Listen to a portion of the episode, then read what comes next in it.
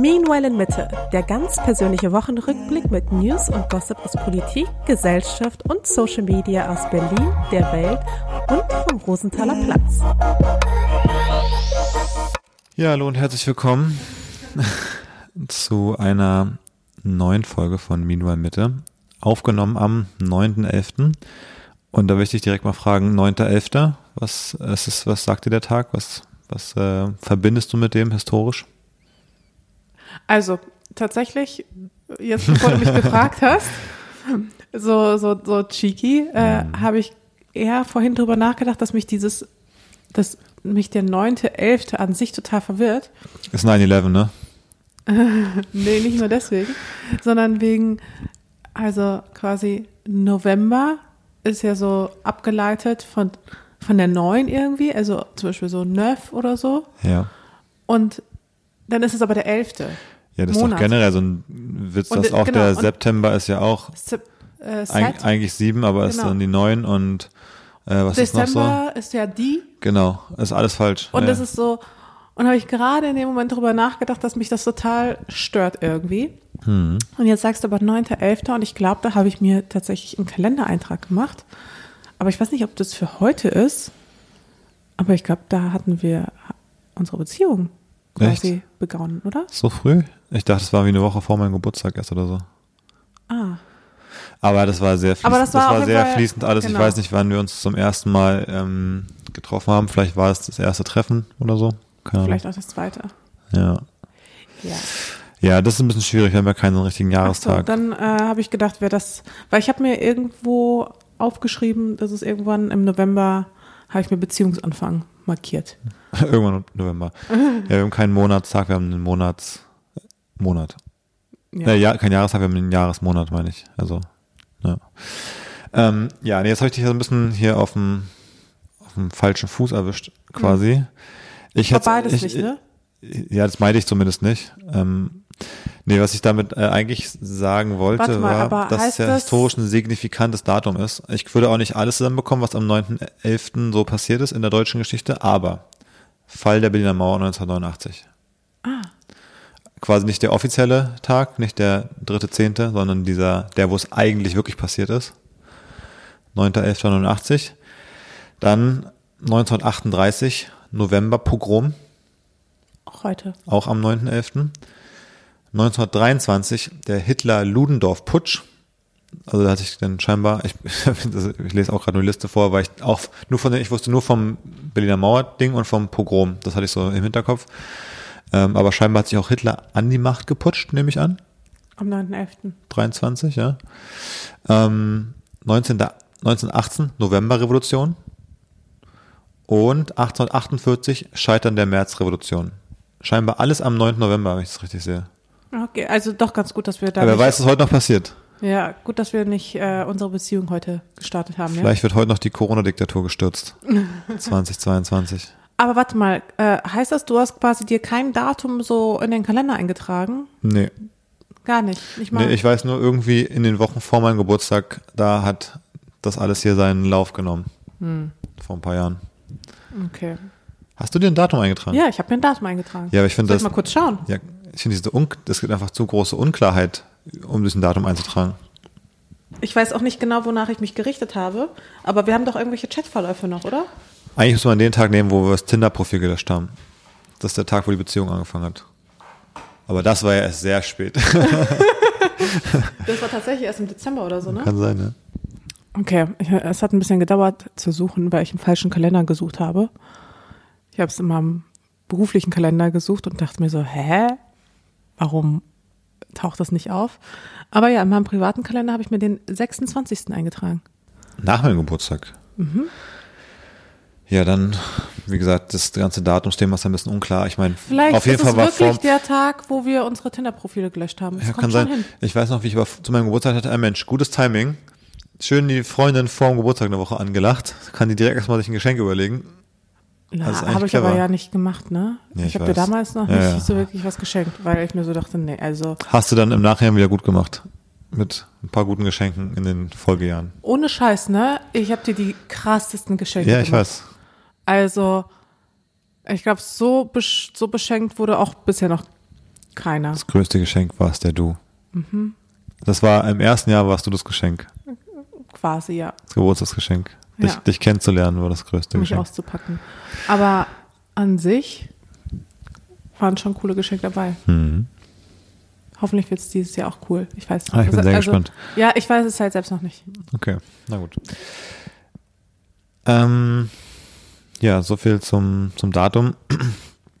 Eigentlich sind wir, ähm, weiß nicht, ob wir damit anfangen wollen, aber jetzt ist die Stimmung gerade ganz gut, aber wir hatten ja ein bisschen eine schwierige Woche, ne? Ein paar schwierige letzte Tage.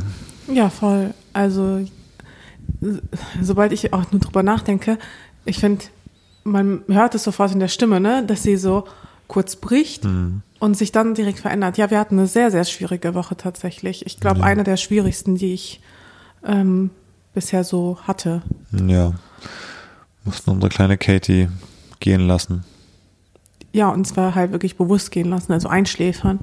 Und das war halt, glaube ich, extrem hart für uns. Ja. Wir haben uns ja wirklich, wir haben es uns mit der Entscheidung echt nicht leicht gemacht. Ähm, aber es, ich habe auch sehr viele Nachrichten dazu bekommen, so warum und so weiter und so fort. Und ich glaube, da können wir kurz mal so drauf eingehen. Ähm, wir haben vor zweieinhalb Jahren, Echt so in den ersten Corona-Wochen war das, glaube ich, ne? Also als es hier so losging, so fast. Genau, mir ist halt aufgefallen, dass sie so ein bisschen wie so humpelt oder sowas. Und dann habe ich sie zum Tierarzt gebracht. Also mir ist es vorher schon aufgefallen, Ja, und sie hatte humpelt. auch immer schon dieses, so dieses Röcheln damals auch schon, wo sie wie so da stand, einfach so wie so gewirkt hat, aber nichts, nicht Aber gewirkt hat in dem genau. Sinne, sondern einfach nur so rumgeröchelt hat, so als wenn sie aber gleich kotzen müsste. Ja. Und ähm, ja, auch äh, damals haben wir immer irgendwie Diagnosen bekommen oder auch keine Diagnosen bekommen. Es war immer so ein bisschen so ein Heckmeck, bis wir dann vor zweieinhalb Jahren final die Diagnose bekommen, sie hat Lungenkrebs.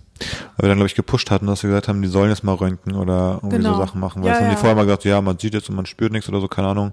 Schauen Sie einfach mal. Genau, Kommen gucken Sie mal. Wochen Dann haben wir mal gesagt, jetzt wollen wir aber wirklich mal wissen, mal die Lunge röntgen, weil das eine Option war. Und die Pfoten auch. Und die Pfoten auch, ja, stimmt. Das war mir damals total wichtig. Und dann erst haben sie festgestellt, okay, sie hat halt Lungenkrebs irgendwie und dann meinten sie auch schon im Endstadium. Weißt du noch? Ja, es ich war ja damals, schon in den, ich war äh, dann alleine bei dem Termin mit ihr, weil wir da nicht so mit gerechnet hatten unbedingt, dass es so, so dramatisch schlecht ist.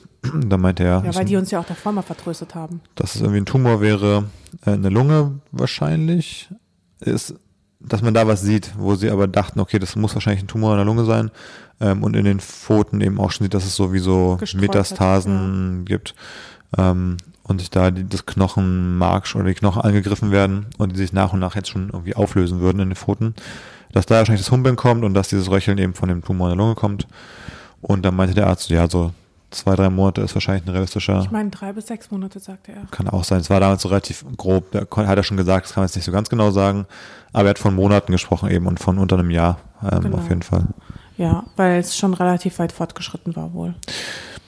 Ja, hat er So im schon mal so Nachhinein, wir wissen halt nicht, wie es halt wirklich war, ob das wirklich eine, also ob es wirklich so war, wie er gesagt hat, ob es wirklich schon so weit fortgeschritten war, aber Ja, auch in den Pfoten, ob das wirklich Metastasen waren, ob das irgendeine andere Sache vielleicht war Ja, oder es halt ob nicht. das in der Lunge, wie groß oder klein der vielleicht dann wirklich war oder so, alles ein bisschen komisch.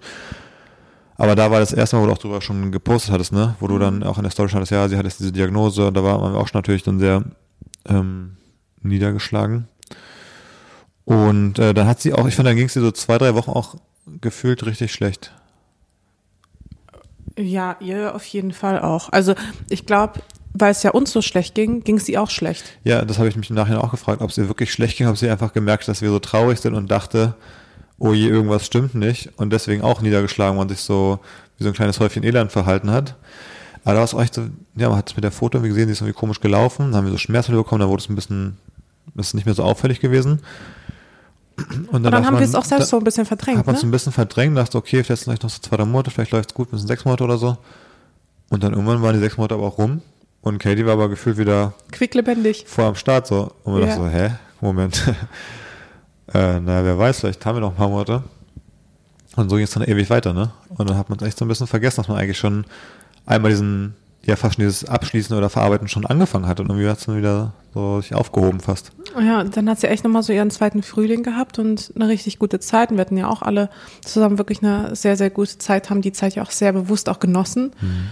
haben ja viel geschmust, haben wirklich versucht, ja, einfach eine sehr intensive Zeit miteinander zu verbringen. Ich weiß noch, in den ersten Wochen habe ich mich gar nicht getraut, oder in den ersten Monaten, man konnte ja eh nicht in den Urlaub fahren, aber ich habe mich auch dann nicht getraut, in den Urlaub zu fahren oder überhaupt irgendwie wegzufahren, weil ich so dachte, keine Ahnung, ich wollte nicht zurückkommen und dann ist sie nicht mehr da, so ungefähr, weißt du? Also das war immer so meine größte Angst und dann ging es, ehrlich gesagt, es ging jetzt wirklich bis vor paar Wochen, Monaten. Ja, irgendwann war halt ein Jahr rum und dann war es so, schon 2021 und ich dachte immer so, okay, das ist halt eine Fehldiagnose. Ja. Ich dachte immer schon so, okay, fast ein bisschen awkward, dass du so auf Instagram geschrieben hast, so, ähm, die Katie hat Krebs, noch ein paar Monate und ein Jahr später postet man so einfach normale Stories, wie sie irgendwie den Laserpointer durch die Wohnung jagt und ja. alle denken sich, du hast irgendwie, weiß nicht, so verarscht, so viel so Mitleid so fast nach dem Motto, dass irgendwie ja. jemand denken könnte.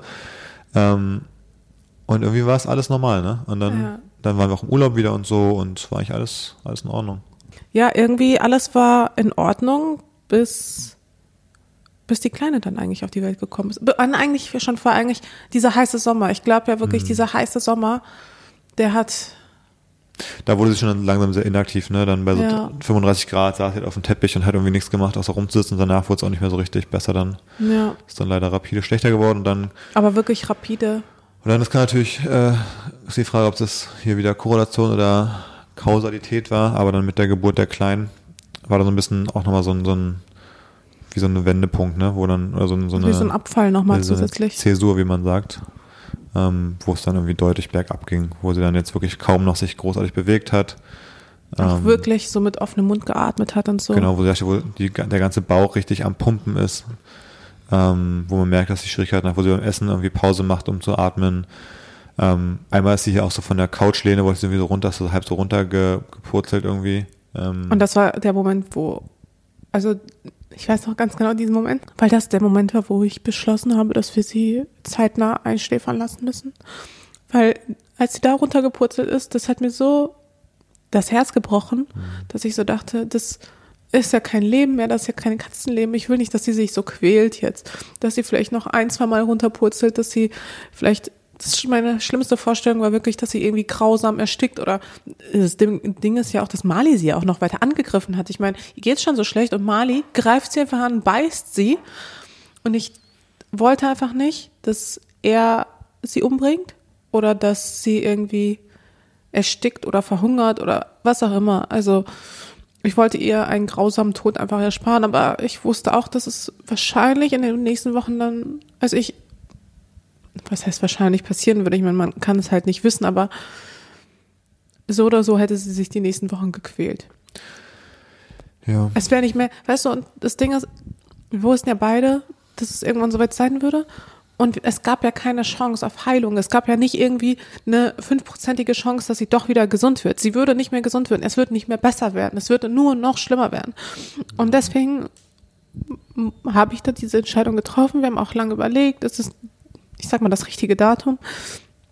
Aber ich meinte ja dann auch so zu dir, wir müssen da jetzt einen Schlussstrich einfach ziehen. Also wir können nicht die ganze Zeit sagen, okay, komm, lass uns das noch auf eine Woche verschieben, weil so, wer weiß, wie es dann in einer Woche ist. Und ich zweifle ja gar nicht daran, dass es die richtige Entscheidung war.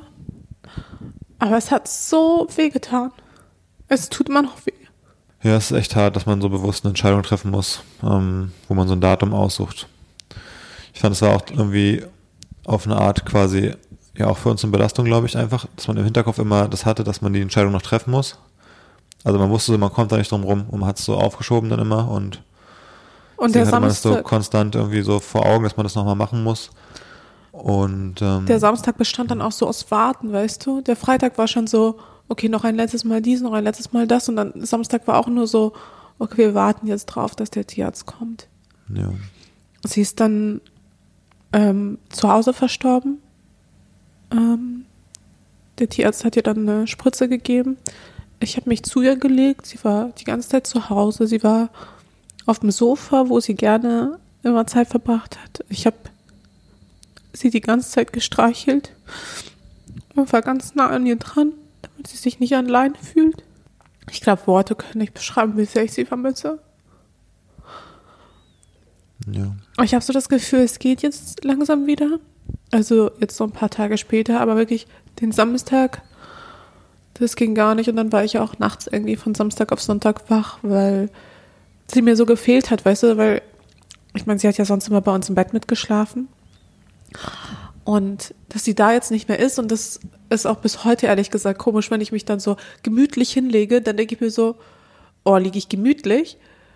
Und ich merke, das ist irgendwie, das fühlt sich falsch an, dass ich gemütlich liege, weil ich saß, äh, saß, ich lag ja sonst immer sehr ungemütlich im Bett. Ich, sah, ich lag ja immer so, dass irgendwas bei mir so unglücklich rausguckte, damit ich immer noch quasi den Arm frei habe, um sie zu kraulen, weißt du? Das heißt, ich lag entweder auf meinem Arm oder ich habe den irgendwie so komisch verrenkt und jetzt liege ich dann einfach und denke mir so, oh Mann, ich würde mich gerne wieder unbequem hinlegen und dann quasi da ins Fell reingreifen. Aber da ist, also, und Mali, ist wir mal ehrlich, ist jetzt auch nicht der Schmusekater. Wobei er jetzt in letzter Zeit ein bisschen schmusiger geworden ist, aber an sich ist der jetzt nicht so der die, er kommt dann aber eher so für zwei Minuten vorbei, um ja. eine Pflicht zu erfüllen, wenn das Gefühl hat, dass jetzt ein guter Kater würde jetzt zum Schmusen kommen, dann denkt er, dann mach ich das mal. Aber es ist irgendwie eher so ein bisschen, ein bisschen aufgesetzt. Ja, genau, es wirkt so es gezwungen, nicht, ne? Es ist nicht tief in, in dem drinnen Interesse, sondern das Gefühl, irgendwie, das fühlt sich jetzt nach der richtigen Sache an, die man machen müsste. Aber eigentlich ist es nicht, nicht sein tiefes Motiv.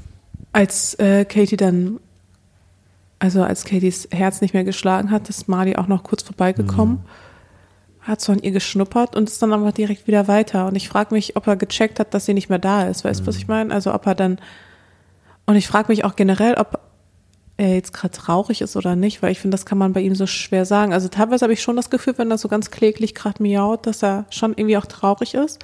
Aber die zwei, die hatten ja jetzt auch nicht so das innigste Verhältnis, aber ich denke mir, er hat auch 13 Jahre mit ihr verbracht, er muss ja auch irgendwie vermissen. Ja. Naja. Ja. Direkt trauriger Einstieg, aber so ist das halt ein, sein geliebtes Haustier. Und es war ja. Und Katie war, ich meine, wirklich für dich besonders, glaube ich, einfach auch in der Phase, in der du sie damals bekommen hast, wie du sie damals bekommen hast, ähm, als kleines armes Kätzchen, die Kleinste aus ihrem Wurf, hast du da irgendwie sie rausgepickt. Ja, und sie war ja auch nicht gesund. Ich musste sie erstmal ewig aufpäppeln und alles Mögliche. Ich meine, sie ist, war nicht direkt eine Rescue Cat, aber sie war schon aus so einem komischen Haushalt, wo sie auch nicht vernünftig gefüttert wurde, wo sie jetzt nicht irgendwie, weißt du, es gibt ja so diese Rasselkatzen und das war halt irgendwie so ein, so ein, so eine Wohnung, eine Zwei-Zimmer- oder Drei-Zimmer-Wohnung, irgendwie mit 30, 40, 50 Katzen oder was. Und äh, das alles ging da drunter und drüber und sie hat halt auch kein äh, Katzenfutter gegessen. Ich musste erst, ihr erstmal lange beibringen und bestimmt irgendwie ein, zwei Jahre beibringen, dass sie halt Katzenfutter essen soll und nicht irgendwie Menschenfutter, weil Menschenfutter ist halt nicht so gut für sie. Ich meine, sie hat bis zu ihrem Lebensende ganz gerne Menschenfutter gegessen. Also Pommes. Pommes, Country Potatoes, mh, mm, Schinken. Aber das ähm, soll sie ja eigentlich nicht essen. Mhm. Und das hat, das war ein ganz langer Weg. Ich weiß noch ganz genau, wie ich dann nach einem halben Jahr oder so, damals in Wuppertal noch, in die Küche gekommen bin. Und dann höre ich einfach, wie da jemand quasi Trockenfutter isst. Und dann war das Katie. Und dann war ich so, ah ja, wen habe ich denn da erwischt, wie er Katzenfutter isst? Und ähm, ja, eine Zeit lang hat sie immer nur frisches Putenfleisch bekommen quasi als Übergang.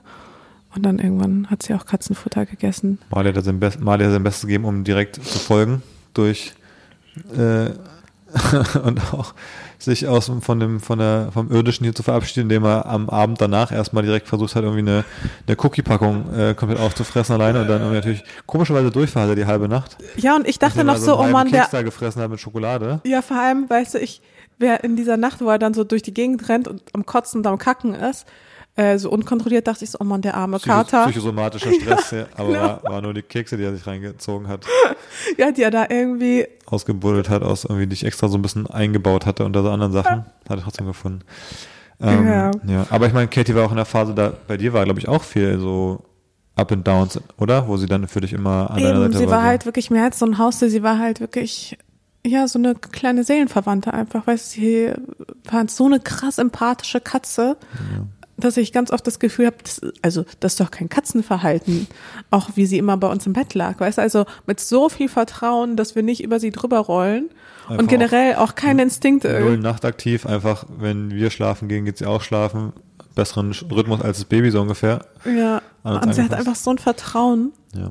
Auch wenn wir zum Tierarzt gegangen sind oder so. Selbst der Tierarzt meinte ja immer, wow, wie tapfer sie ist. Aber sie war halt, glaube ich, auch einfach tapfer, weil sie mir auch vertraut hat, dass ich da keinen Schabernack mit ihr treibe. Weißt du, also es war so ein ganz, ganz, ganz inniges Verhältnis zwischen Mensch und Katz, wie ich es auch bisher, ich meine, das sind nicht meine ersten Katzen, aber wie ich es bisher auch noch nie irgendwie hatte und wie ich es auch mit Mali jetzt auch ehrlich gesagt nicht habe. Für, für mich war, sind ja die ersten Haustiere, also Katie und Mali.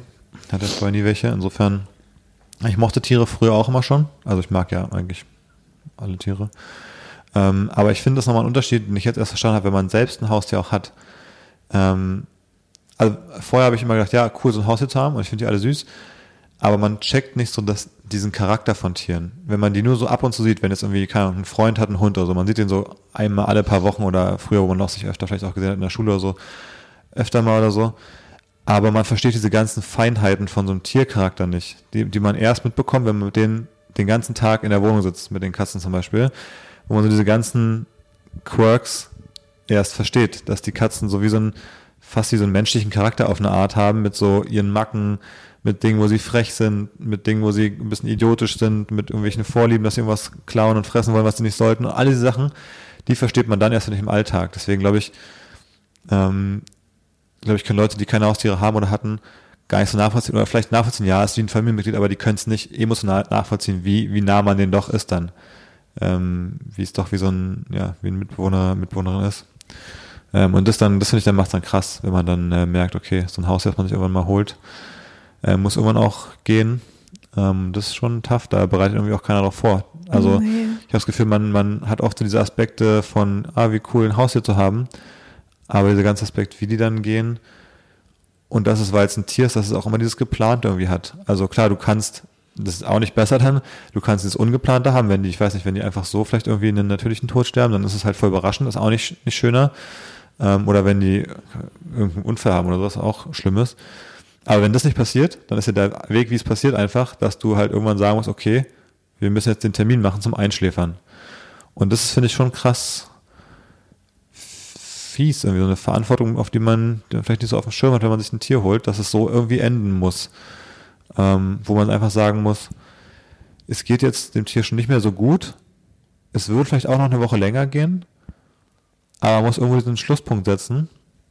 Das habe ich auch zu dir gesagt, das ist irgendwie unmöglich, da den emotional den richtigen Zeitpunkt zu finden, weil entweder du machst es zu spät, weil du jeden Tag raushauen willst und dann, dann quält sich das Tier vielleicht schon, weil es dann irgendwie mit seiner Krankheit oder Verletzung, was auch immer, einfach sich wirklich quält. Dann hast du ein schlechtes Gefühl, weil dann hast du dafür gesorgt, dass ein Tier sich quält, weil du es nicht früher gemacht hast.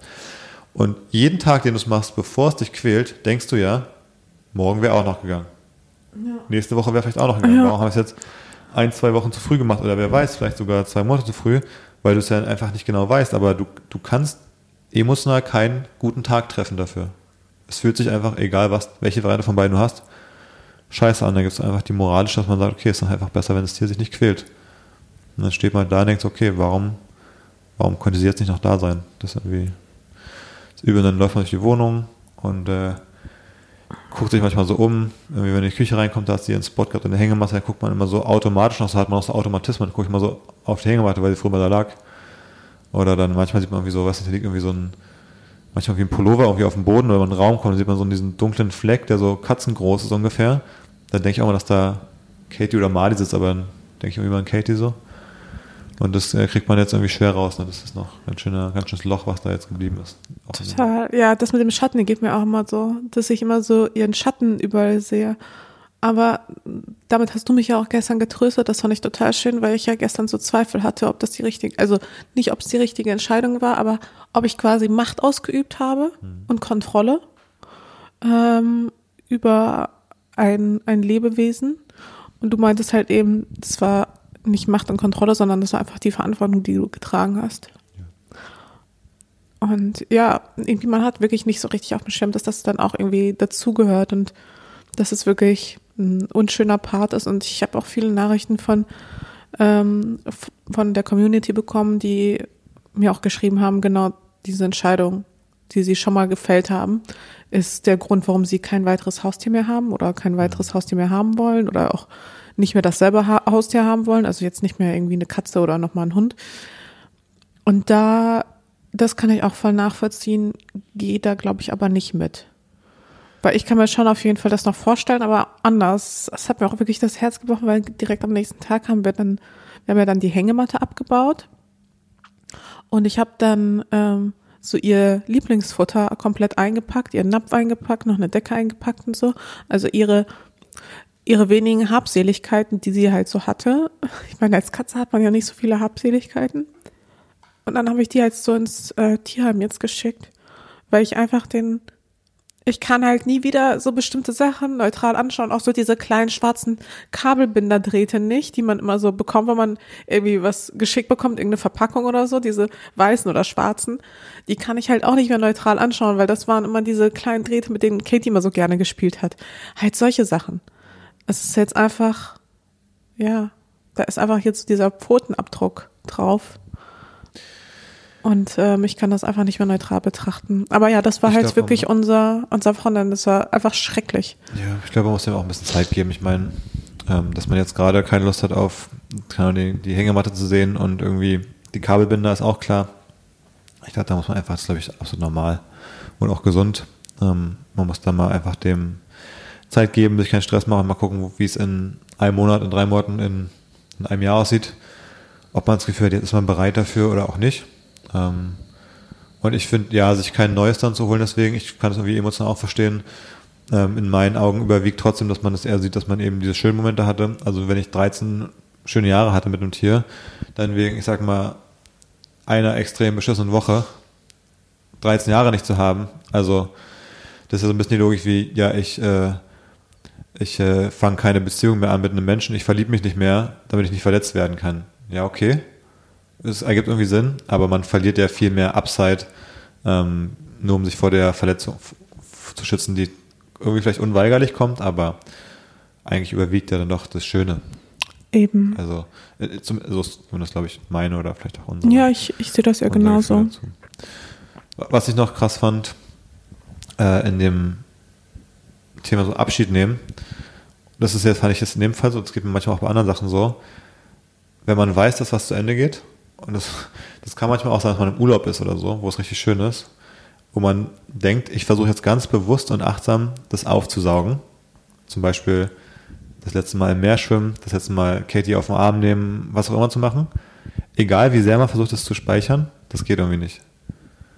Ich finde, man geht dann irgendwie irgendwo, das ist vorbei und dann denkt man zwei Tage später, ah Mist, ich habe es nicht bewusst genug wahrgenommen oder aufgesogen, wenn ich noch ein letztes Mal das machen könnte.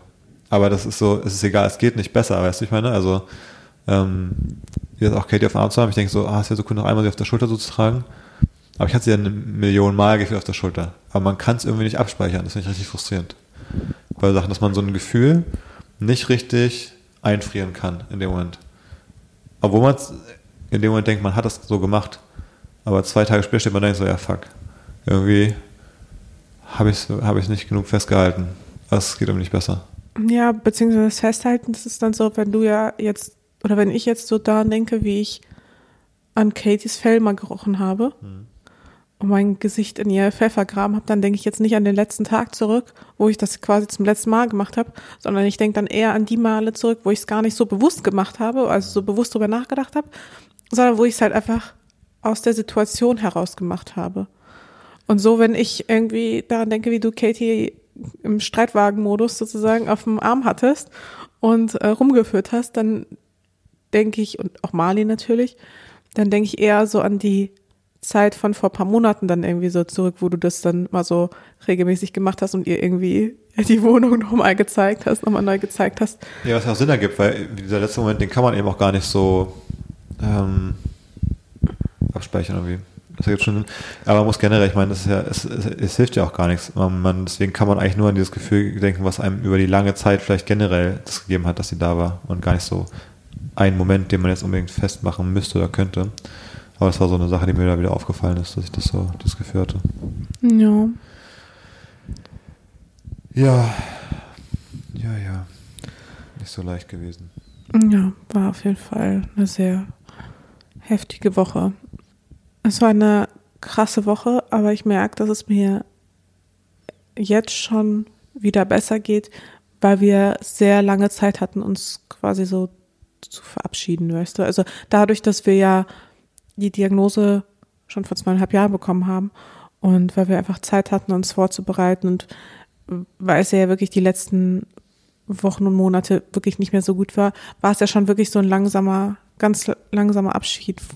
Wovon ich auch glaube, dass sie das ja auch, ich will nicht sagen, ist jetzt geplant, aber ich habe schon das Gefühl, dass sie so lange durchgehalten hat, weil sie wusste, dass ich vor ein, zwei Jahren einfach gar nicht bereit war, sie gehen zu lassen. Und vor allem seit der Geburt unserer Tochter ging es ihr ja ein bisschen schlechter, würde ich sagen. Und ich weiß nicht, vielleicht ist es halt wirklich so, dass sie sie noch kennenlernen wollte, dass sie da so einen Haken dran gesetzt hat und dass sie dann auch wusste, Mami ist in guten Händen, Mami ist emotional stabil genug, dass sie das verkraftet, wenn ich gehe. Also so bilde ich es mir halt ein. Ja, das finde ich eigentlich ein schöner Gedanke, dass sie so ein bisschen selber die Staffelstabübergabe noch gemacht hat, auch mit Verantwortungsbewusstsein die Kleine kennenlernen wollte. Sich auch gedacht hat, ja, jetzt ist beginnt eine neue Phase. Ja, weil sie, sie ist, ihren Job erledigt. Ja. Sie war einfach so eine krasse Kämpferin und ich kann mir wirklich vorstellen, sie hat wirklich ihr Bestes gegeben und bis zum Schluss gekämpft. Aber irgendwann geht es halt da nicht anders, ne?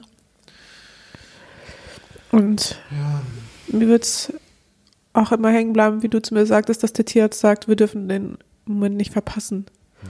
Und weil, ich meine, und er hat das halt gesagt, weil der Moment quasi jederzeit sein könnte.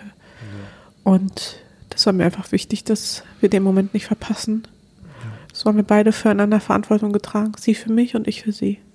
Ich hoffe, sie guckt jetzt quasi zu und wacht über uns. Okay, richtig geiler Einstieg. Naja, An alle, die jetzt noch nicht geskippt haben, David hat noch ein paar andere Themen vorbereitet. ich habe es äh, mental überhaupt nicht hingekriegt, wie ich einfach diese Woche gar nichts hingekriegt habe. Was ja auch, glaube ich, okay ist. Absolut. Ich meine, das kann man ja auch viele Schicksalsschläge dann in dem Sinne übertragen. Oder nicht nur Schicksalsschläge, auch auf neue Sachen. Ähm, ich finde auch die, die ersten Tage, äh, das ganze das Wochenende dann quasi, waren wir beide auch nicht äh, großartig zu was zu gebrauchen. Jetzt sagst du ja auch schon, ja, es wird nach und nach besser. Ich finde es dann krass, wie der Mensch dann eben doch auch verdrahtet ist, dass es dann irgendwie weitergeht, ne? Ähm, diese neue Normalität. Das, das war beim, beim Baby genauso. Auf einmal war es normal, dass jetzt ein Baby da ist. Das ist der neue Alltag. Man denkt, ja klar, ist jetzt halt das Baby, also so ist halt das jetzt der Alltag. Und so ein bisschen ist es ja auch bei sowas dann irgendwie, dass man irgendwie schnell, dann doch irgendwie, ja, der, der Geist checkt, so ist es jetzt äh, müssen wir jetzt halt weitermachen. So. Ähm, klar braucht man ein paar Tage, um das, das erste ganz Schwierige zu überwinden, aber irgendwie ähm, arrangiert man sich dann damit und, und guckt dann auch nach vorne. Und nach und nach wird es dann leichter zu ertragen. Aber klar, es dauert halt ein paar Tage, deswegen. Und wahrscheinlich auch ein paar Wochen, aber wir ja, kennen das ja auch, wir kennen das ja auch alle, wenn wir an etwas zurückdenken, dann erinnern wir uns ja immer eher als also immer eher an das Schöne als an das Negative. Und äh, ich glaube, das ist auch einfach so ein Selbstschutzmechanismus. Ähm, und ich hoffe, dass mir das dann auch ein paar, oder ich merke, dass es halt jetzt schon so ist, dass ich mich, dass sie mir halt fehlt und dass ich sie extrem vermisse, aber in diesen Momenten denke ich ja auch mal daran zurück, wie es halt jetzt wirklich die letzten Wochen war und wie es mir auch immer eher das Herz gebrochen hat, sie zu sehen. Ähm, und ehrlich gesagt, ja, denke ich mir dann, okay, es war halt wirklich die richtige Entscheidung und es hilft mir dann nach vorne zu blicken und mich an die schönen Momente zu erinnern, ähm, als es halt eben noch nicht ganz so schlimm war. Ja. Und wir hatten ja noch viele schöne Momente. Ja. Wir können auch kurz Pause machen oder sowas. Nee, alles gut.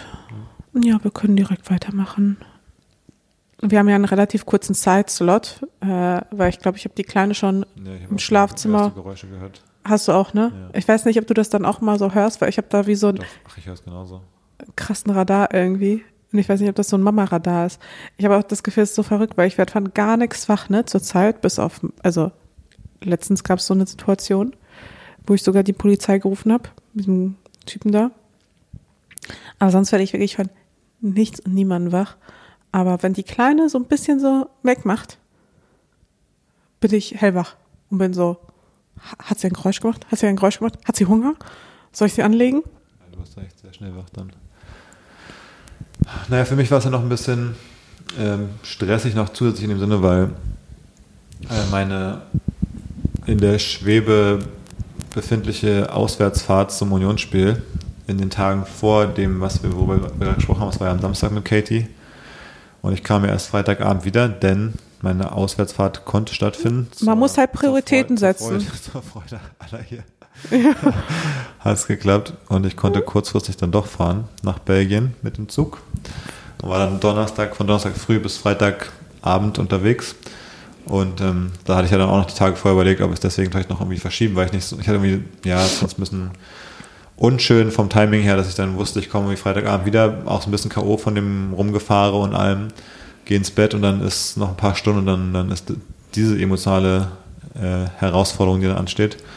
Aber ja, am Ende war es dann so gelassen, auch aus den besprochenen Gründen gerade, um es nicht noch weiter zu verschieben. Deswegen war es auch dann noch mal ein bisschen, also ich war auch körperlich natürlich noch ein bisschen K.O.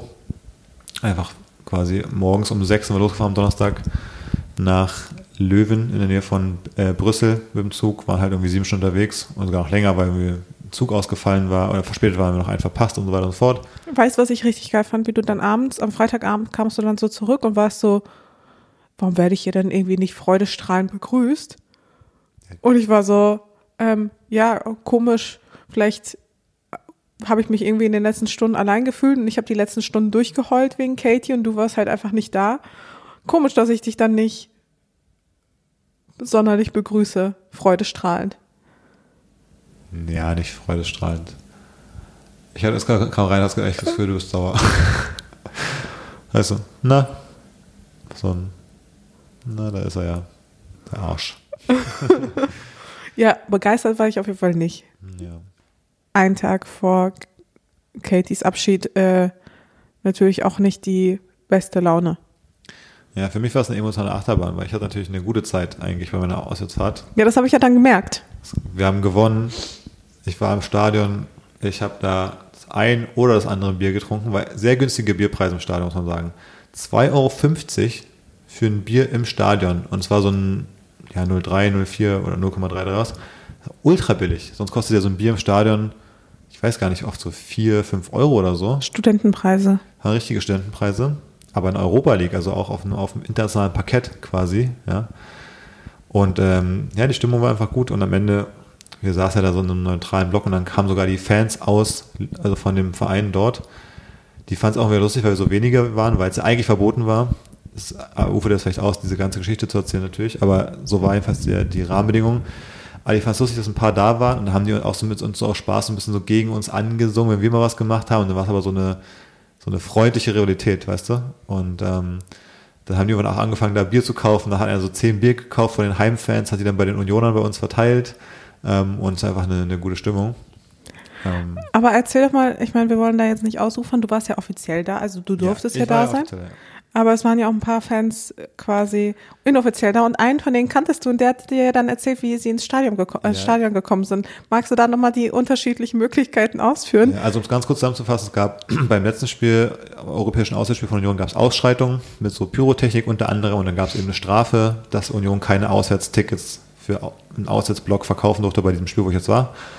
Und ähm, natürlich aber Leute trotzdem hin wollten, auch von Union. Und deswegen haben sich dann Tickets für den Heimblock gekauft zum Beispiel dann gab es auch eine Regel, dass man nicht mit einem deutschen Pass ins Stadion durfte und es wurden auch alle Pässe kontrolliert am Einlass. Und es gab sogar ein Betretungsverbot für die ganze Stadt, was grundrechtstechnisch sehr schwierig ist, würde ich sagen, dass einfach EU-Bürger verboten wird, wenn du Deutscher bist. Es geht nur um Deutscher, du musst einfach Deutscher sein, dass du verhaftet werden durftest, wenn du zwischen 10 Uhr den einen Morgen und den nächsten Morgen in der Stadt angetroffen wirst. Naja, einige sind trotzdem hingefahren. Ähm, wollten Stadion haben die Leute, gibt es die wildesten Geschichten, wie die da reinkommen sind, irgendwie mit Manche haben irgendwie ihren amerikanischen Führerschein gezeigt, den sie noch von vor ein paar Jahren hatten. Andere haben sich von Freunden irgendwie die belgischen Ausweise geliehen, haben dann die Namen auf ihren Tickets gefälscht, dass dann der gleiche Name draufsteht. Manche haben sich irgendwie zu zweit durch irgendwelche Drehkreuze durchgepresst und sind irgendwie den, haben irgendwie den, hat dann so einen belgischen Pass, haben die dann so hinterm Rücken vom Ordner wieder nach vorne zurückgegeben, dass denn alle Leute quasi benutzt haben, so ungefähr. So Geschichten. Und dann gab es aber auch eine Geschichte, das stand so halb in so einer Wohnsiedlung, halb an so einem Waldgebiet. Einer ist irgendwie durch den Bach, durch den Bach irgendwie ins Stadion reingekommen mit nassen Füßen. Ähm, und, einer hat sich als Zivi verkleidet, meinst genau, du? Genau, ja, einer hat irgendwie so getan, als wäre er ein Zivilpolizist wäre. Ich weiß gar nicht, was er da gemacht hat, ob er da einfach irgendwie eine Polizeidienstmarke gezeigt hat oder was. Und dann gesagt, ja, ich bin hier Zivilpolizist. Also, das waren lauter so Geschichten, wo ich auch da sehr abenteuerlich. Ähm, ich habe auch jetzt einen Podcast gehört von zwei, die haben, waren mit irischen Union-Fans unterwegs und haben dann gesagt, wir haben unsere Ausweise vergessen, wir sind auch Iren und haben dann irgendwie wohl zehn Minuten rumdiskutiert, bis der Ordner mal aufgegeben hat und die einfach reingelassen hat. Also lauter so Geschichten. ähm, wirklich gefälschte Tickets, alles Mögliche. Ähm, am Ende waren dann so 100, 200 Unioner drin, ähm, von denen dann irgendwie 50, die sich dann irgendwann zu erkennen gegeben haben auf einer Tribüne, die dann auch wieder rausgeflogen sind nach 20 Minuten, dann gehen mussten und so. Also es war äh, extrem abenteuerlich. Ähm, und in, insofern einfach ein lustige, lustiges Erlebnis, eine sehr lustige Auswärtsfahrt nach dem Spiel sind wir noch hinterm Stadion lang gelaufen, dann auf einmal steht da der Union-Präsident vor uns, der hier die Bratwürste, die veganen, mir nicht gönnt. Ähm, da haben wir mit dem noch so halb eingeschlagen, gesagt, ja cool, dass wir jetzt gewonnen haben und weiter sind eine Runde und so. Also einfach eine sehr unkonventionelle Auswärts- oder ein Erlebnis so in diesem Union-Ding, was ich so miterlebe teilweise.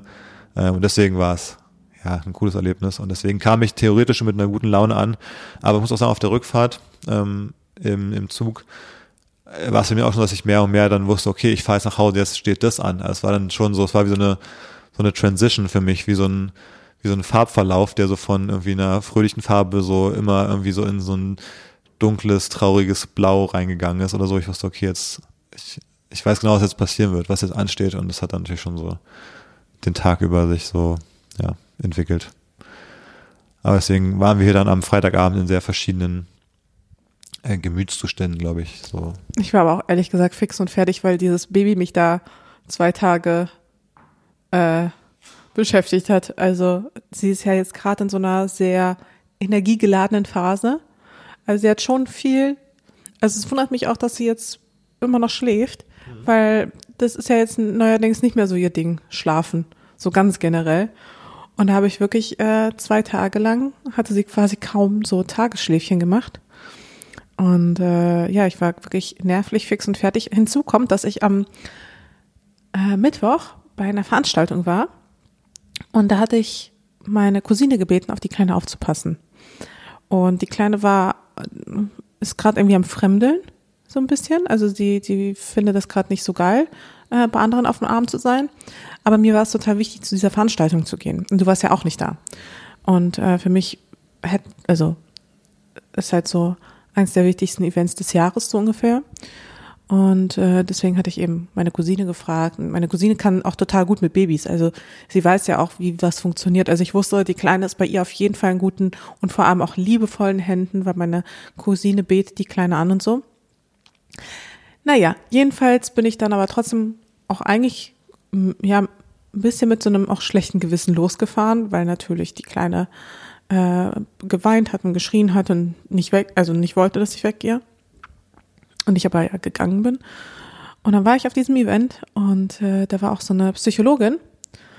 Und dann hat die erstmal, also ich will jetzt nicht die ganze Geschichte erzählen, aber ähm, eine Person des öffentlichen Lebens hat sich ja einfach dazu geäußert, wie schwierig es ist, ihre berufliche Rolle und ihre private Rolle, also die Rolle der Mutter, also sie als Mutter, ähm, wie schwierig es ist zu vereinbaren, dass sie selbst sich immer ganz hinten anstellt, ähm, dass wirklich ihr Kind ist wirklich ihr Wunderpunkt und so weiter und so fort.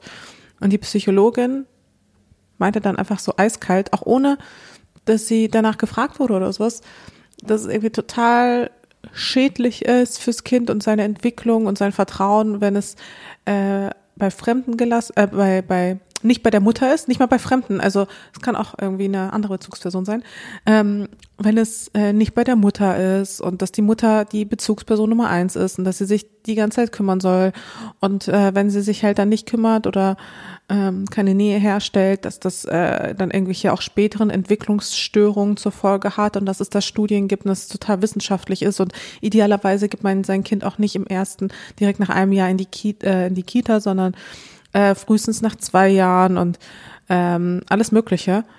Und das sagte sie halt. Und man muss sich halt eben vorstellen, es war so ein Raum voll mit so Frauen, denen ihre Karriere halt eben auch wichtig ist. Das heißt, dieser ganze Raum war gefüllt mit Frauen, die teilweise halt eben genau damit strugglen. Sie sind auch Mutter, aber sie wollen auch beruflich vorankommen. Und vielleicht, man könnte sagen, das war definitiv nicht das richtige Setting, aber du hast halt richtig gemerkt, wie die Stimmung im ganzen Raum so richtig gekippt ist. Die war erst so, ah ja, spannend, was sie zu sagen hat, auch mit den emotionalen Bedürfnissen, hin zu, ist das eigentlich ihr scheiß fucking Ernst? Die, die Mistgabeln ausgepackt und Feuer gemacht, um die dann zu jagen, die, die Hexe. Ja, aber wirklich, ähm, ja, war auf jeden Fall überhaupt nicht cool und hat uns auch alle so ein bisschen ehrlich gesagt ein bisschen wütend gemacht. So wütend, dass eine sogar wirklich ähm, bei diesem Panel Talk dazwischen gerufen hat und eben meinte, sie gegrätscht, um mal in der Fußballsprache zu bleiben. Dazwischen gegrätscht. Okay. Ähm, und eben meinte, sie muss da jetzt auch mal kurz was einwerfen und auch ein Lob für die Väter aussprechen, weil auch die können auch mal einen Abend mit dem Kind verbringen. Davon nimmt es keinen Schaden. Ja.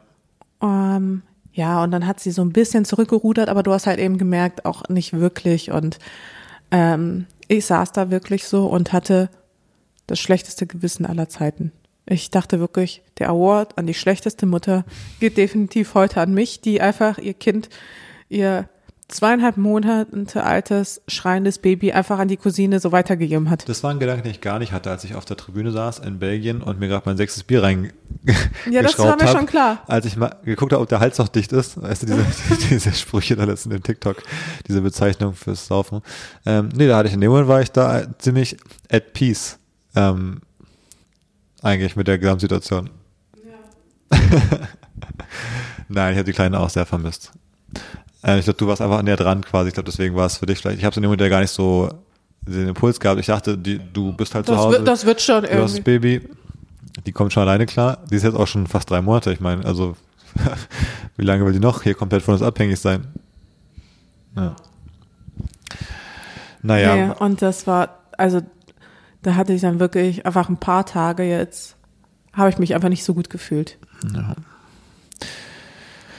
Hat mir dann ich. übrigens aber auch total geholfen, äh, mich dann mit den Frauen auszutauschen darüber, weil es halt ja schon einfach schwierig ist. Und mal ehrlich, also die meisten geben ihr Kind halt ab dem ersten Jahr in die Kita und Also das andere ist Ist einfach, okay. das, ich finde, das kann man dann auch von mir aus kritisieren, aber dann kritisiert man, kritisiert man eher unsere Gesellschaft äh, und wie das so funktioniert als die Frauen, weil also es ist ja komplett unrealistisch. Man kann zu einem gewissen Grad tatsächlich so gestalten, aber was sie da beschrieben hat, ist ja, dass du irgendwie drei Jahre lang äh, Hausfrau sein musst. Ach, richtig. Und das ist ja kaum noch, selbst wenn du es selbst willst, ist es ja in Berlin gerade bei den Mietpreisen und bei den Löhnen und so, keine Ahnung, wie viele Familien können sich das prozentual leisten, selbst wenn sie es wollten, ist ja kaum möglich. Und es ging ja wirklich nicht darum, okay, ich fahre jetzt mal eine Woche weg und lasse das Kind eine Genau. Woche bei den es Großeltern, ging um eine Stunde oder sowas. es ging quasi auch um einfach einen Abend, genau, und das halt den man also, nicht äh, für sich sein Also das dürfte. finde ich auch, Und da, ja, das fand ich auch irgendwie wirklich Quatsch. Also, ja.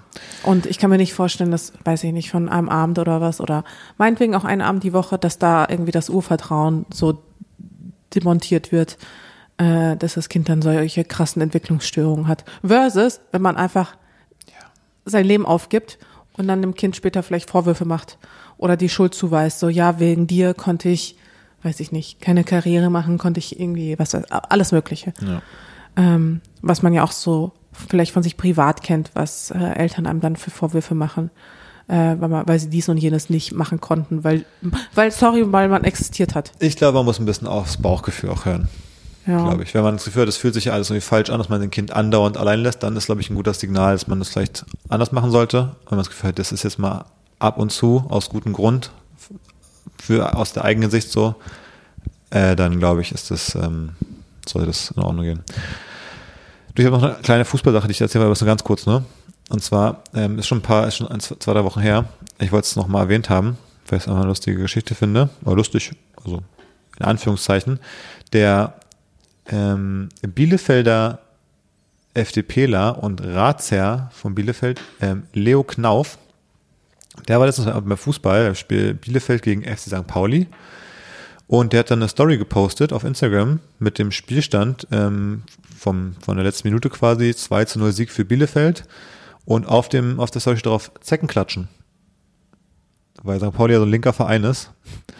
Und ähm, das fand er dann so das, so gut, das, so das richtige Fazit. Zecken klatschen mit so einem weißt du, wenn man so diesen Biker, wo man so ein Emoji so ziehen kann, wenn man so quasi abstimmt auf so einer Skala, so wie sehr und dann What? ist so ein Checkmark, was man so dann auf ganz ziehen konnte. Ähm, ja, und das ist, war dann so die Meinung von, vom FDPler Leo Knauf. Zecken klatschen. Die scheiß linken Zecken. Die sich einsetzen gegen Homophobie, gegen Rassismus. Was soll das? Diese scheiß Zecken von St. Pauli. Ganz schlimm. Oh Mann. Ja, das fand ich auf jeden Fall ähm, auch crazy. Hat er dann gelöscht. Irgendwann gab es eine Pressemitteilung und so weiter und so fort. Ja, aber wenigstens, also gab es einen Shitstorm für ihn. Ja. Mein Gott. Ich finde ehrlich gesagt die St. Pauli-Fans sehr sympathisch. Ja, das würde ich auch so einschätzen. Naja, so viel dazu. Ähm, hast du. Also auf jeden Fall deutlich sympathischer, by the way, als, also, Ja, jetzt ganz vorsichtig. Ja, was? sorry to say. Aber ganz, ganz, ganz Nee, vorsichtig. brauchst jetzt, gar nicht- Jetzt ganz vorsichtig. Jetzt, mal brauchst ganz, gar nicht- jetzt mal ganz genau überlegen, nochmal, was du jetzt brauchst sagst. jetzt gar nicht, brauchst jetzt gar willst. nicht äh, so tun. Ich wollte nämlich gar nicht Union sagen, sondern ich wollte Dortmund sagen. Ah, Gott sei Dank. Weil ich natürlich in Dortmund aufgewachsen bin und da halt sehr viel, Hast du gerade nochmal so die Kurve Ja, bekommen, ja, ja. wie ich in Island? dachte kurz, der Jeep verlässt jetzt die Straße, aber Nee. dann gerade noch so drauf geblieben, als nee, man ich fand's dachte, wirklich immer übelst scheiße in Dortmund, die ganzen Fans, ey, wenn dann ein Spiel war und dann die U-Bahn war voll und du musstest irgendwie mit denen fahren und äh, was du da für Sprüche bekommen hast als Frau und einfach alles ekelhaft. Also ich muss sagen, wirklich in Dortmund aufzuwachsen war der Grund, warum ich äh, Fußball scheiße fand. Hm, okay. Weil so als Frau, ähm, ja, ist das teilweise, ist das einfach nix. Ja. Teilweise. Du, ich habe noch eine ganze Menge Themen, jetzt ist die Frage, wie wir es machen. Wir haben nicht mehr so viel Zeit. Nee, Ähm, ich ich würde dir noch mal eine Auswahl geben. okay. Du kannst das aussuchen. Zum einen können wir darüber sprechen, was gestern Abend oder gestern tagsüber passiert ist im, im Kryptobereich. Hast du mitbekommen, was passiert ist? Äh, Hast du mal die Bitcoin-Kurse, also die, die Kryptokurse gecheckt? Ich habe Angst davor. Ja, vielleicht, ja, ganz gut, dass du es nicht gemacht hast. Ist alles ein bisschen runtergegangen. Also das kann ich dir erzählen, wa- was passiert ist zum Beispiel. Ähm, dann kann ich dir erzählen, noch, sonst hatte ich als Thema der Woche nochmal angedacht, dass wir über das ganze Thema sprechen mit Klimaprotestler kleben sich an die Straße, deswegen kommt der Rettungswagen angeblich eventuell nicht durch und eine Radfahrerin, die vom Betonmischer äh, überfahren wurde, ist verstorben. Ob wir darüber sprechen wollen? Ähm, oder drittes Thema, Twitter, was so los ist. Ich habe eigentlich auf alle sehr Bock. Extra, Ja, ich e- merk's extra auch Länge. schon. Ich habe bei allen so viel rausgesucht. Ähm, nee, sag mal kurz, was, worauf hast du am meisten Bock? Ich muss ja sagen, ich habe ja wirklich seit Tagen, Wochen nicht mehr meine Depots geguckt, Mhm. weil bei mir ja alles, also sowohl die Aktien als auch äh, das äh, Kryptogeld ist ja, es macht ja gerade nicht so viel Freude, mir das anzuschauen. Deswegen lasse ich es einfach Ja, und warte äh, und und äh, hodle. ja. Ähm, aber ich weiß nicht, will ich es wissen? Pass ist auf, ich erzähle dir, was, was passiert ist. Und zwar, also der, der Bitcoin-Kurs, glaube ich, gestern irgendwie um 13 Prozent gefallen oder so. Ähm, zwischenzeitlich, dann ging auch wieder zwischenzeitlich hoch, aber ist wieder runtergegangen.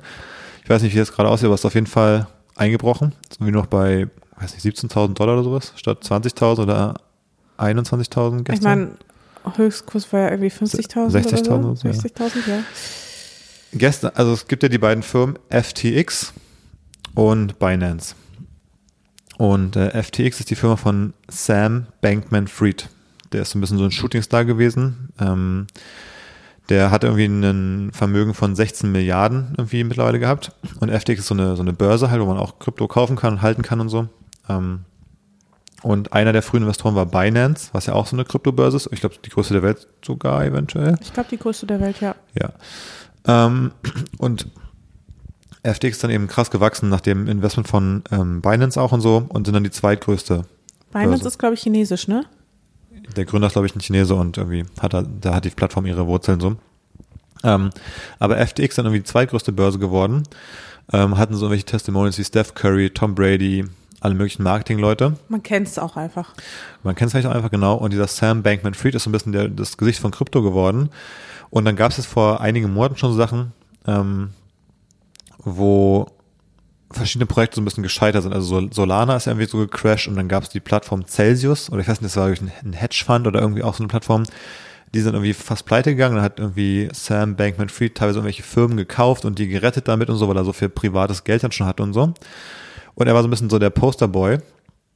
Und Binance hat aber dann in der Zwischenzeit auch immer seinen Anteil in FTX verkauft und dann waren die so ein bisschen so, ja, so Competition, aber schon noch mit einem, mit einer gemeinsamen Historie und so.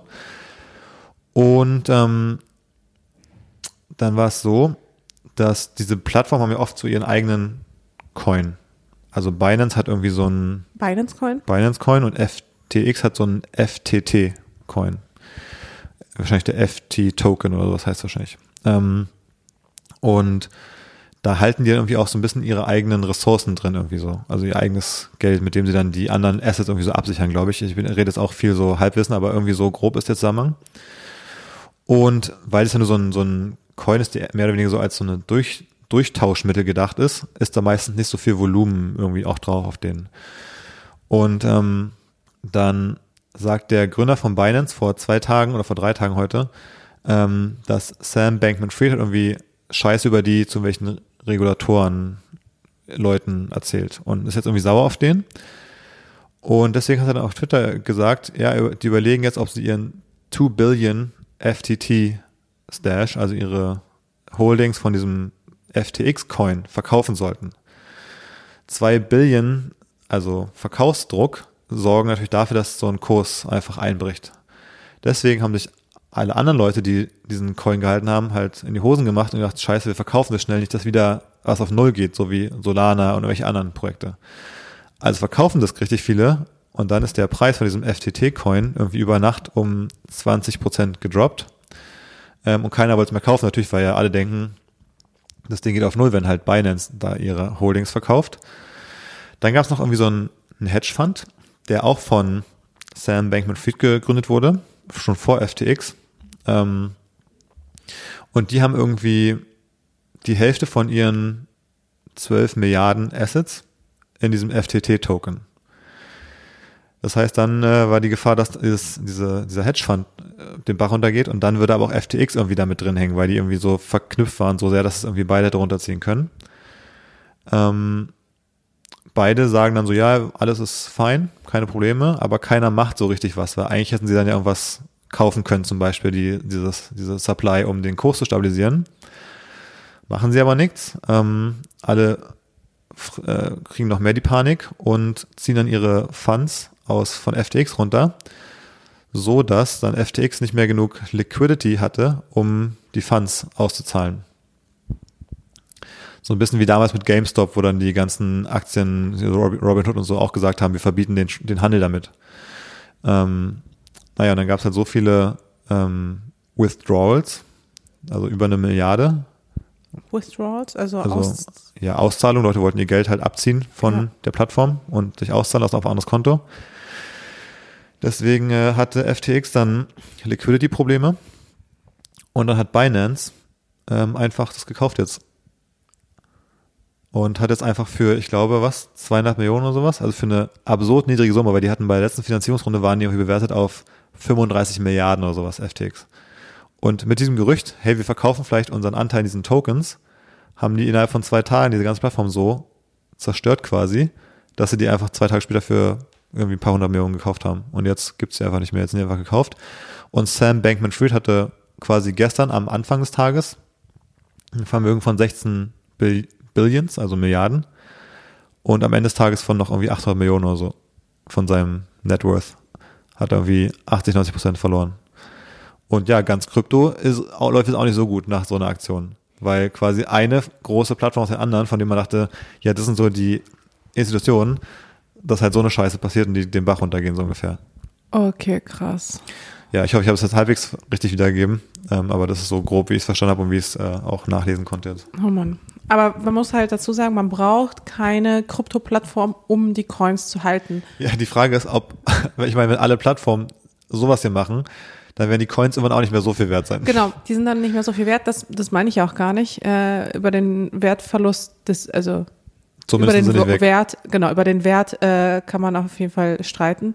Ähm, aber man muss Coins nicht auf einer Plattform haben. Ja. Wollte ich nur mal gesagt haben. Ist wahrscheinlich eine gute Idee, die also, lieber in irgendeinem Wallet zu haben, dass es genau, also was komplett unabhängig ist. Wieso Wie Ja, wie Geld im Portemonnaie. Du kannst dein Geld ins Portemonnaie packen, da hast halt die Scheine drin. Dann Genau. ist egal, ob die Sparkasse zumacht. So ungefähr. Richtig. Ja, so mal ganz grob vereinfacht. Ja, Oh zumal bei Krypto diese ganzen Ein Einlagesicherungsgeschichten, glaube ich, auch irgendwie nicht so richtig greifen oder dann auch welche Plattformen sind, die dann nicht in Deutschland angesiedelt sind und so weiter und so fort. Also ist ja ein bisschen was anderes, wenn man jetzt zum Beispiel Geld oder Aktien bei einer deutschen Bank zum Beispiel hat. Das ist ja gesetzlich bis 100.000 Euro ganz gut abgesichert, dass man das Ist es nicht bei verlieren Coinbase zum Beispiel so, dadurch, dass sie an der Börse sind, dass sie gewisse, also dass da gewisse Verpflichtungen auch zum Beispiel mit eingehen?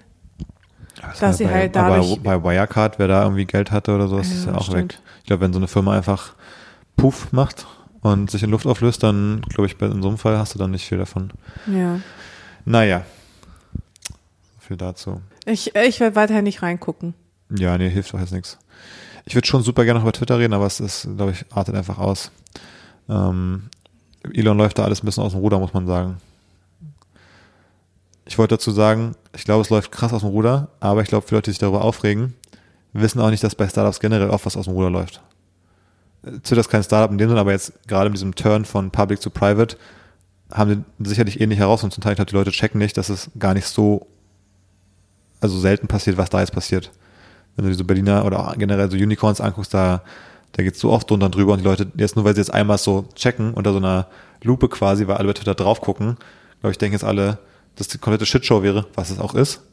Aber es gibt ganz viele so Shitshows, ähm, weil einfach, wenn man so ja, Firmen so schnell umbauen will und so, dann Ja, ich habe nur mitbekommen, dass er irgendwie Leute gefeuert hat, jetzt wieder einstellen will. Also Ja, ich meine, aber dass er die Belegschaft, dass irgendwie, keine Ahnung, 30 Prozent oder so rausschmeißt oder sogar mehr, das, das passiert erstens gerade bei ganz vielen Firmen, auch bei Public-Firmen, dass die wirklich großen, große Prozentsatz, ich glaube bei Klarna Zahlen. allein schon richtig viele und so auch. alle schmeißen gerade Leute raus. Ähm, und ich meine, er nimmt die Firma private und ich meine, die Firma hat vorher kein Geld verdient so richtig. Also im Grunde, ich glaube mal auf einer rein strategischen Ebene ist es die richtige Entscheidung, dass man die Firma reduzieren muss. Da arbeiten irgendwie, keine Ahnung, 10.000 Leute oder so. Äh, was machen die den ganzen Tag? Also es ist ja wirklich fragwürdig bei dem, was die da machen. Ähm, und dass man da erstmal ähm, das reduziert, ist, glaube ich, sinnvoll, vor allem, wenn die finanziell gucken müssen, wie das jetzt weitergeht. Und Aber ich glaube, das war auch gar nicht immer nur der Punkt, ne? Warum das auch so eine Shitshow ist. Also was ich auch gelesen habe, ist, dass Elon Musk da irgendwie äh, sich von einem Blocklisten runtergenommen hat und so. Ja, also das weiß ich gar nicht, das mit dem das habe ich nicht gelesen. Da passiert richtig viel Unsinn, ähm, auf jeden Fall. Aber es wird auch richtig viel Unsinn darüber geschrieben und richtig viel Unsinn, also eingeordnet, habe ich das Gefühl. Also zum Beispiel, es gab, ich weiß, hast du gesehen, es gab diese Story mit, in den Stunden nach der Übernahme wären direkt die rassistischen Beleidigungen so krass hochgegangen, statistisch. Und da habe ich meinen Lieblingspodcast, den All-In-Podcast gehört, mit den vier Knalltüten aus den USA da, äh, wovon ja zwei immer sehr schwierig sind und zwei von, also zwei von denen sind ja auch jetzt, helfen Elon auch mit Twitter, weil die irgendwie alle befreundet sind mit ihm. Ähm, und der eine davon ist so ein, dieser Hardcore-Republikaner, der andere ist hier Jason Calacanis, der auch, ähm, der ist, würde ich sagen, eher ein bisschen liberaler, ein bisschen, bisschen, ja, in der Mitte eher so vielleicht bei verschiedenen Themen mal rechts, mal links. Ähm, jedenfalls haben die dann auch erzählt, äh, diese Story, dass jetzt diese rassistischen Beleidigungen so hochgegangen wären, hat er dann gesagt, in den Daten ist es so, dass es einfach wie so eine Art Bot-Netzwerk gab, die sich in 48 Stunden irgendwie angemeldet haben und die nichts anderes gemacht haben, als Sachen wie das N-Wort zu twittern. Neue Accounts, die einfach nur als Bots diese Sachen getwittert haben.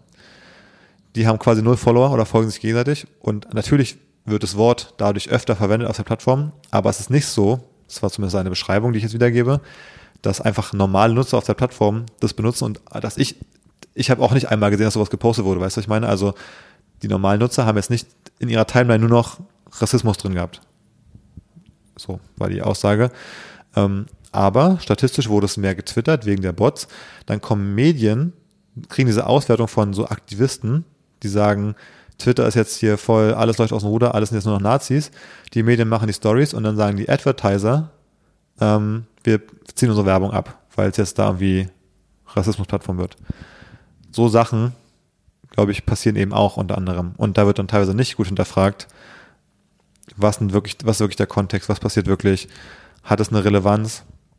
Außerdem, egal wer die Plattform gekauft hat, hat, innerhalb von einer Woche baut ja keiner die gesamte Moderation um. Also die Leute, die das auch so tun, seitdem Elon da ist, passiert das und das.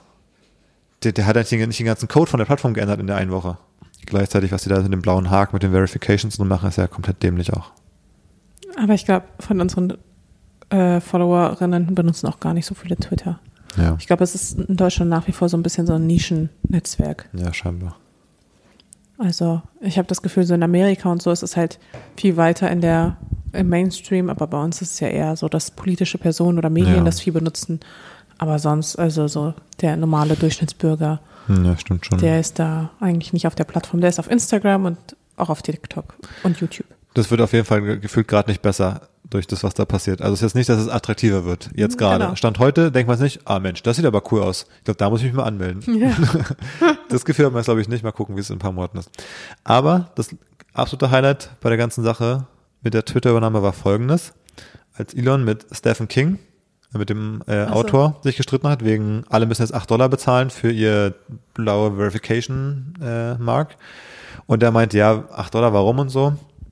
Was soll das? Und dann hat Elon geschrieben, we need to pay the bills somehow. Twitter cannot rely entirely on advertisers. How about 8 Dollars? War dann so Diskussion. Genau, weil er vorher meinte, irgendwie mit 20, 20, Dollar. genau, aber es war, glaube ich, auch irgendwie alles Quatsch, aber egal. Hat er jedenfalls geschrieben.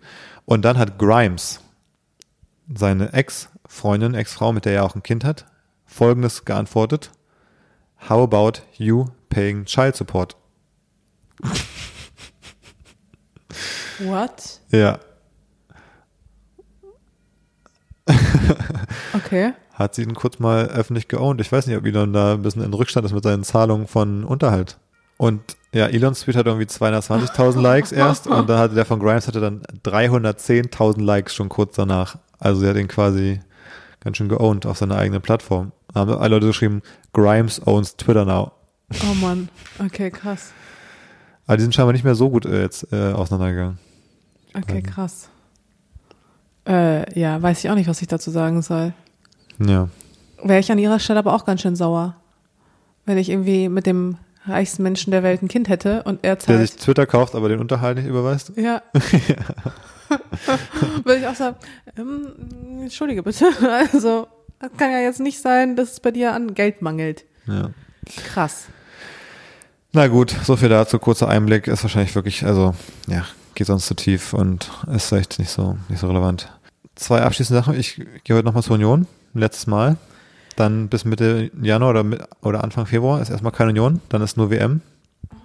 Ja, da kannst du ja Gott sei Dank nicht hinreisen. Wie ich sehr, wie, wette, wie, wie, sehr, ich freust, wette, wie sehr freust du dich, ich dass wette, wenn Union in Katar spielen würde, du würdest einen Weg finden, dahin zu fahren. Irgendwann sind ja auch so eine Vorbereitungsspiele im Winter. Dann ist ja so, weißt du, Saisonvorbereitung. Dann macht man so Testspiele irgendwo Ja. gegen irgendwelche Mannschaften. Vielleicht gehe ich da mal hin. Ich habe ja ähm, bei den Fresh Days mit jemandem gesprochen, mit dem Ehemann von einer, die so eine Agentur führt, der auch Union-Fan ist. Und dann habe ich, ähm, hab ich ihm erzählt, äh, was du dir da regelmäßig quasi leistest. Und er war so, boah, das würde er, sein, er würde sich nicht fra- trauen, das seiner Frau vorzuschlagen. Das ist ein schönes Thema, weil ich finde mit der Aussage, das ist ein gutes Thema für die Paartherapie, Ach so, ja. die wir ja auch diese Woche Ja. beginnen. Ich, äh, da, ich muss sagen, da bin ich auch schon echt richtig gespannt. Ähm, Hast du schon einen Fragebogen geschickt und da so Nee. hingeschrieben so, was sind unsere Stärken? Und dann so, sicherlich nicht, dass David die ganze Zeit zur Union geht. Was sind eure Schwächen? Ja, dass David die ganze Zeit zur Union geht. so. ja, wir fangen ab äh, bald jedenfalls eine Paartherapie an. Eine zweite, ich finde der Podcast ja auch schon so eine Art Paartherapie hier. Naja, geht so. Nee, ist nicht Nee, so. eigentlich Nee. nicht. Nee, wir fangen jetzt eine Paartherapie an. Äh, war auch geil, weil ich war nämlich auf einem Event und da war halt eben diese Paartherapeutin und ich fand die total sympathisch und war so, ja, warum denn nicht irgendwie prophylaktisch schon mal so eine Paartherapie anfangen? Und dann habe ich dir das einfach geschrieben, ne? Ich war da, war so, trag dir bitte den 11.11. ein, da gehen wir zur Paartherapie. Mhm. Und du warst so ein bisschen irritiert, hatte ich das Gefühl. Ja, es kam ein bisschen unerwartet. Ähm, und ich bin auch immer noch ein bisschen skeptisch, ob es gut ist, quasi, weil das ist jetzt ein bisschen so, als hättest du dir quasi die Richterin ausgesucht. Die ist natürlich dann klar auf deiner Seite, weißt du? Und das denkst du ja. Das hätten wir eigentlich zusammen aussuchen. Also es, ist das neutral jetzt wirklich? Ich denke. Weil ich meine, das Ziel von So Paartherapie, sie ja das Ziel nicht. von Paartherapie ist doch, dass wir jetzt eine neutrale Person haben, die entscheidet, wer Recht hat und wer nicht, oder? Genau, also wir das, jetzt, wir das ist das Ziel von einer jede Paartherapie. Woche eine von unseren Issues auspacken und dann können wir da eine halbe Stunde rumstreiten, unsere Argumente machen und dann ist, hat sie so einen Klöppel in der Hand, haut dann so irgendwann so auf das Ding rauf, auf den Tisch und sagt so, das Urteil lautet, David hat Recht, Mascha hat Unrecht. Wir machen es aber jetzt so, wie David will, oder? So ist doch, ist doch. Das ist auf jeden Fall dein, deine Vorstellung von Therapie, ja. ich bin gespannt, wie es dann läuft. Ja, na, da können wir nächste Woche von berichten. Ja, naja, starten wir jetzt eine Paartherapie. Nein, aber weißt du, was ich mir dabei gedacht habe? Guck mal, wir haben jetzt ein Kind. Und mir liegt schon einiges daran, dass dieses Kind mit beiden Elternteilen aufwächst, weil das ja etwas ist, was ich nie erfahren habe. Und ich glaube, damit beide Elternteile auch glücklich zusammen sind, ist es nicht schlecht, wenn da mal einfach eine neutrale Person mal einfach auf die Beziehung drauf guckt und ja, uns da auch einfach vielleicht einfach ein bisschen coacht. Weil sonst ist es so, dass der eine denkt, er hätte recht und der andere denkt, er hätte recht und irgendwie gehen wir da nicht immer der so eine aufeinander. denkt, er hatte recht oder der andere denkt, er hatte recht. ja. er. Er denkt immer, er hat recht. Verstehe. Also Das wird bestimmt spannend, ja. ja, ich glaube auch, das wird spannend. Ich muss noch diesen Fragebogen ausfüllen. Bei mir wird es ja ein bisschen länger dauern. Was haben Sie für Traumata? Und dann muss ich erstmal hier einen Roman schreiben. Ich war, so- bei mir war so, ähm, haben Sie sich in der Kindheit äh, geliebt gefühlt? Ja. Gab es da Probleme? Nein. Ist da alles gelaufen? Ja. Sind Sie oft umgezogen? Ein paar Mal in Berlin. so. ja. Dü, dü, dü. Wölkchen, Einhörner, Regenbogen. Alles ist gut. Lalala. Ja. Ah, ich glaube, das wird echt was. Bin mal gespannt. Aber ich freue mich schon. Ja, ich bin auch gespannt. Na gut. Dann würde ich sagen, bis nächste Woche. Bis dann. Tschüss.